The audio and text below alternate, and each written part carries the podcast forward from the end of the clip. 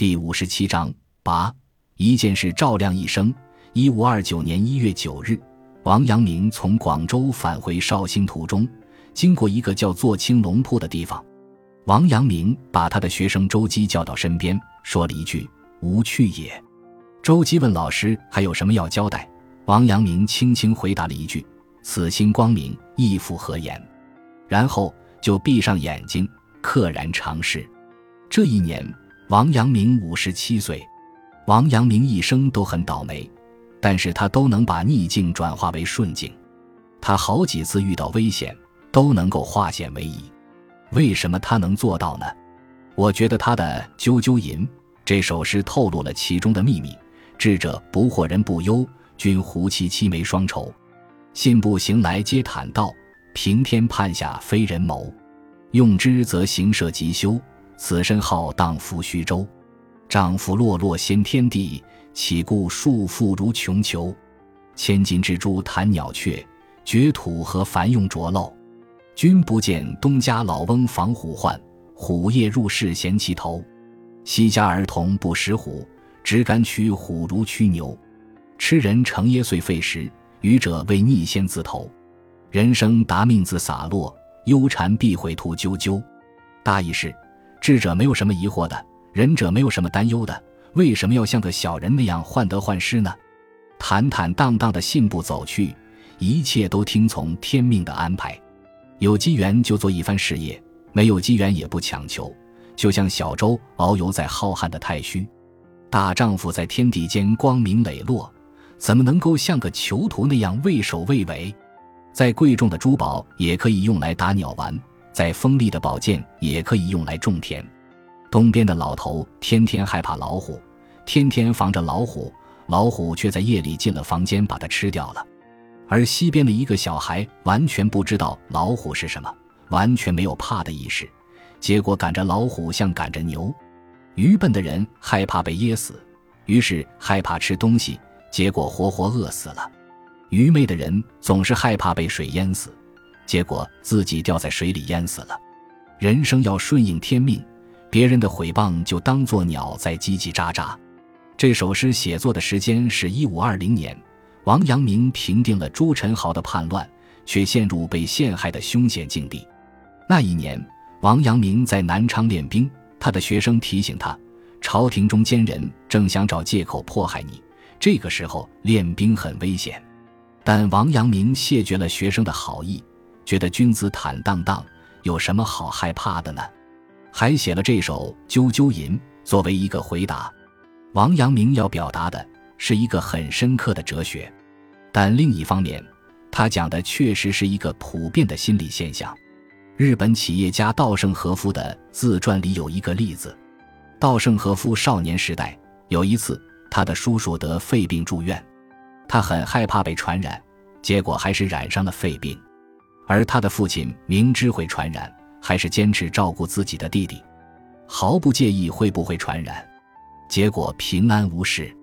这件事给了道圣和夫极大的触动，他很感慨：“我拼命想要逃脱肺结核的魔掌，却深陷其中，这不正是我这颗恐惧疾病的心招来的灾难吗？”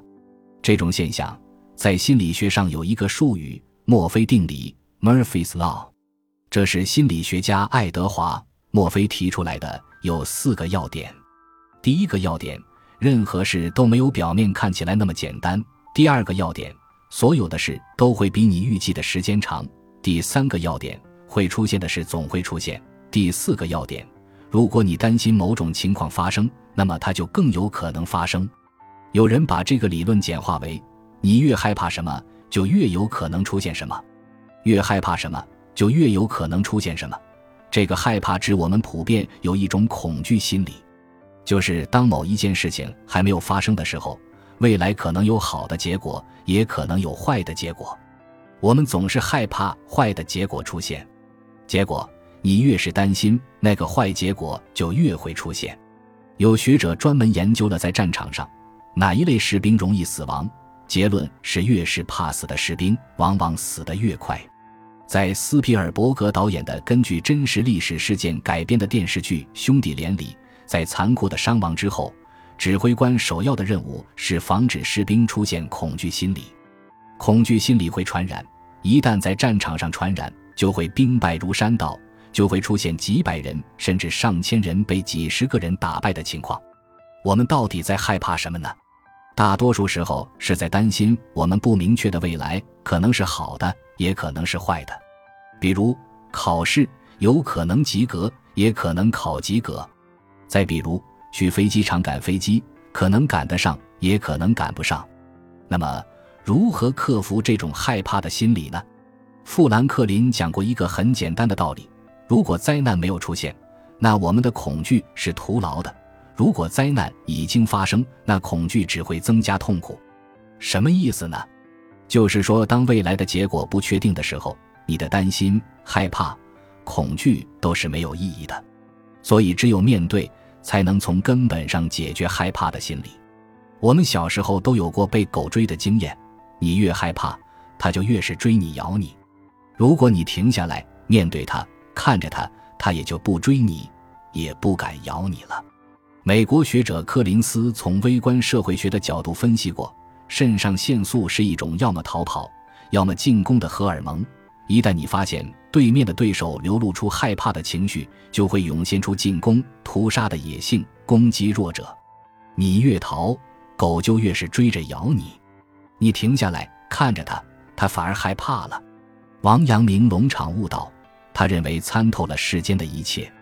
但心中还有一点对于死亡的恐惧，也就是没有看透生死，他就做了一副棺材，每天在棺材旁打坐，面对死亡。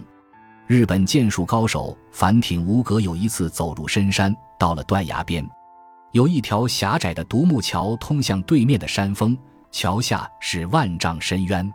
他试着走了几步，感到头晕目眩，心惊肉跳，又退回原地。这时。